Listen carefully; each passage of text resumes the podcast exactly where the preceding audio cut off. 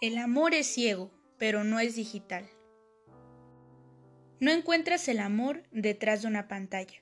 Esa es la conclusión a la que llegó Adriana y el consejo que da a las chicas de la edad promedio que ella tenía cuando su vida fue marcada. Retrocedamos ocho años antes, cuando Adriana fue transferida a su nueva escuela. Era el otoño de 2020 un otoño común de no ser por la peculiaridad que destacó este año, la emergencia sanitaria mundial por COVID-19, que hizo a los estudiantes permanecer en casa y tomar desde allí sus clases. Esto era algo que realmente alegraba a Adriana, y no es por la extensión del virus, sino porque eso significaba que ella no tendría que lidiar con todo lo que implicaba ser una alumna nueva, ser sociable, hacer amigos, conocer a los destacados de la escuela, pero sobre todo, y lo que más la alegraba, es que así nadie vería su verdadero rostro. Adriana siempre sacaba notas de excelencia, era una alumna muy aplicada, pero se sentía sumamente avergonzada por el acné que la perseguía desde hace muchos años. Ella evitaba mirar la cara a las personas, y se prometió a sí misma hacer lo que fuese necesario para que cuando las clases presenciales comenzaran nuevamente, ella no tuviera que sufrir las burlas y apodos absurdos que sufría en su anterior colegio por la peculiaridad de su rostro. El lunes por la mañana la clase en línea comenzó. Buen día jóvenes, el día de hoy vamos a recibir a una nueva alumna en la clase. Por favor, preséntate Adriana. Adriana un poco tímida, encendió su micrófono. buen día, mi nombre es Adriana Benítez Sosa. Tengo 16 años y soy nueva aquí. Rápidamente, toda la clase le dio un amable saludo y bienvenida a su nueva compañera. Hola, Hola. Buenos días, Adriana. Bienvenida. Bienvenida, Adri. Buenos días. Todos la saludaron amablemente, hasta que un chico muy apuesto al parecer de Adriana, le sugirió encender su cámara para que la pudieran conocer. La mayoría aquí ya nos conocemos y tenemos la cámara encendida. ¿Por qué no prende la tuya también, Adriana? Nos gustaría conocerte. Ella balbuceó un poco hasta que finalmente dijo Lo, lo siento, tengo problemas con la cámara de mi portátil. En la próxima sesión quizá. Después de un breve silencio, el profesor pasó lista y comenzó con la clase. Adriana también fue agregada al chat grupal de la clase. Esa misma tarde le llegó un mensaje muy inesperado. Evans, el chico opuesto de la clase, la estaba saludando. Adriana se sorprendió muchísimo y sintió cómo su corazón latía a gran velocidad.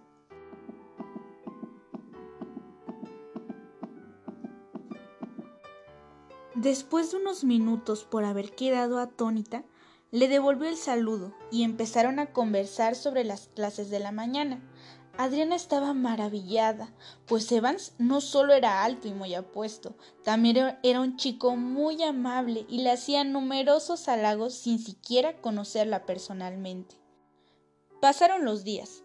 Adriana se acostumbró rápidamente a las clases en línea de su nueva escuela y hablaba todos los días con el encantador de Evans. Los padres de Adriana estaban muy felices de ver a su pequeña tan satisfecha con el cambio.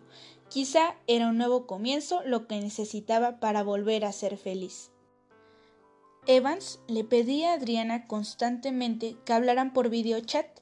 Así sería más divertido y él podría conocer a tan bella e intelectual chica que lo traía colgando de un ala. Adriana se sonrojaba cada vez que Evans le hacía estos comentarios.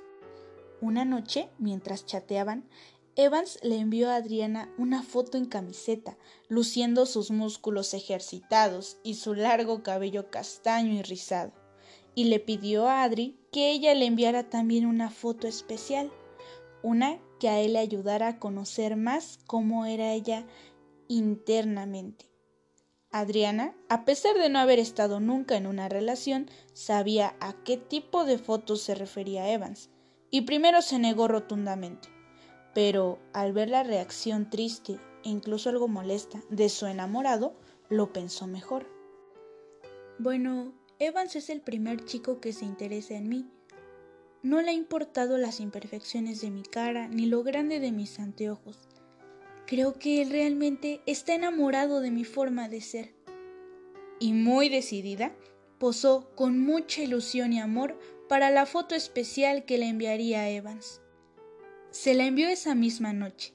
Estaba tan entusiasmada por lo que él diría que casi no durmió.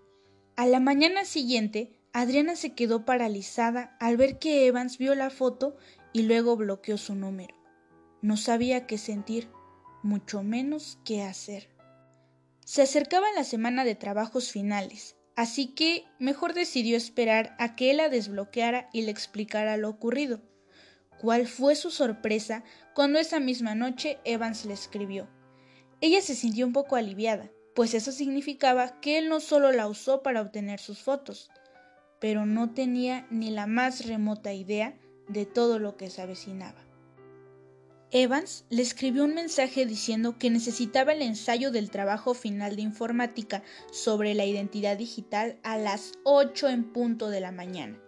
Adriana se sorprendió aún más cuando al final del mensaje decía más te vale entregar mi tarea puntual si no quieres que toda la escuela vea tus fotitos.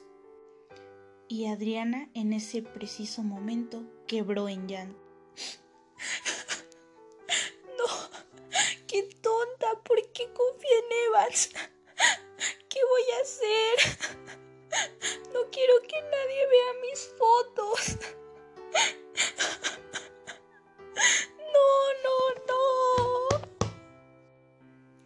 se reprochaba a sí misma por lo inocente y crédula que fue al enviarle esa foto a un chico que apenas conocía y que además se encontraba al otro lado de su pantalla. Adriana se deprimió por los siguientes días de la semana. Casi no comía y esa sonrisa que con tanto esfuerzo volvió a brillar en su rostro se apagó nuevamente. Sus padres comenzaron a sospechar que las cosas no andaban bien pero no se animaban a preguntarle para respetar la privacidad del adolescente. Adriana solo le había contado de esto a su primo Francisco, en quien confiaba como un hermano. Pero algo muy inesperado sucedió.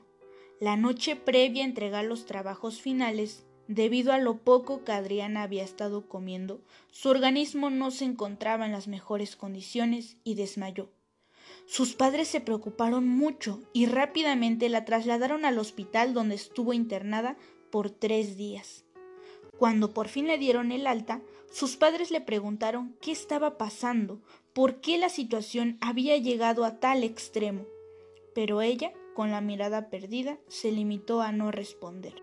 Al llegar a casa, Adriana tomó su celular y el portátil para revisar la cantidad de pendientes académicos que tenía acumulados por esos tres días que no asistió a clases, pero casi vuelve a desmayar cuando vio que estaba saturada de notificaciones en Facebook. Tenía un mal presentimiento. Mientras tanto, los padres de Adriana se encontraban en la cocina y recibieron una llamada inesperada de su sobrino Francisco.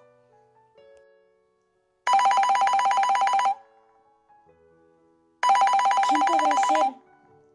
Sí, bueno. Hola tía, habla Francisco. Francisco sabía de la gravedad de la situación y era consciente de que no podía guardar un secreto de tanta gravedad. Hola tío, sé que mi llamada es muy inoportuna, pero debo decirles sobre la situación que mi prima está pasando. Y les contó todo lo que sabía y lo que había estado averiguando. Adriana se encontraba inmóvil frente a su portátil. Las lágrimas comenzaron a escurrir por su mejilla una tras otra, y lo único en lo que pudo pensar fue en suicidarse, ya que el día de la entrega de trabajos finales ella se encontraba en el hospital Evans había publicado su foto en el foro de la escuela y en sus redes sociales. Muchos chicos habían hecho comentarios groseros y ofensivos, además de compartir la imagen en más perfiles y redes sociales. Muchas chicas de la clase se burlaban de ella, pero otras manifestaban su enojo ante la situación. Mira ese payaso, escapó del circo.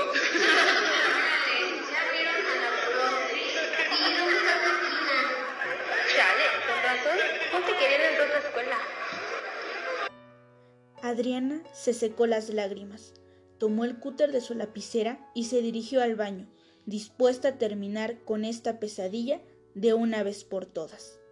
Estaba sentada en el suelo cuando la puerta fue abierta por la fuerza. Adriana, abre la puerta. Hija, abre la puerta, por favor. Adriana. Eran sus padres. Su madre estaba llorando y su padre desconcertado. La abrazaron fuertemente y la llevaron de vuelta a su cama. Entre sollozos, Adriana les contó cómo empezó todo y a qué extremo había llegado. Lo siento, papá. Lo siento, mamá. No debí ser tan irresponsable, ni tan confiada, ni tan tonta. Por fin comenzaba a ser feliz. Y ahora mi vida está arruinada, arruinada. Ellos se mostraron muy comprensivos pues sabían que parte de ello era su culpa por nunca interesarse en la vida personal y mucho menos social de su hija, y agradecieron a Dios porque Francisco les haya avisado. De lo contrario, no imaginan lo terrible y lamentable que sería la situación. La chica se disculpó con sus padres por su equivocado actuar. Mamá, papá, lo siento mucho. Me siento como la peor persona de este mundo por haber hecho algo así. Merezco toda la vergüenza que estoy pasando por mi reprochable actuar, pero ustedes no lo merecen. ¿Podríamos mudarnos? Tranquila, hija, lo resolveremos. Descuida, cariño. Después de resolver algunos asuntos legales con la escuela y con los padres de Evans, quien fue obligado a cerrar todas sus redes sociales por tiempo indeterminado, se mudaron de ciudad. Después de un tiempo, a la mayoría se le había olvidado el tema de Adriana, pero su foto aún se encontraba en algunos sitios web de Internet.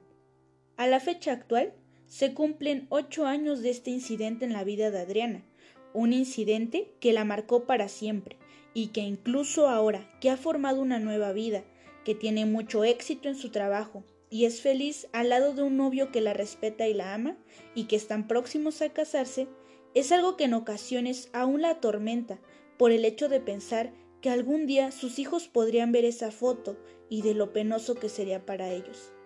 Adriana comprendió que, aunque la vida sigue, las huellas que dejamos, sean buenas o malas, no se borran, y que el verdadero amor no se encuentra detrás de una pantalla.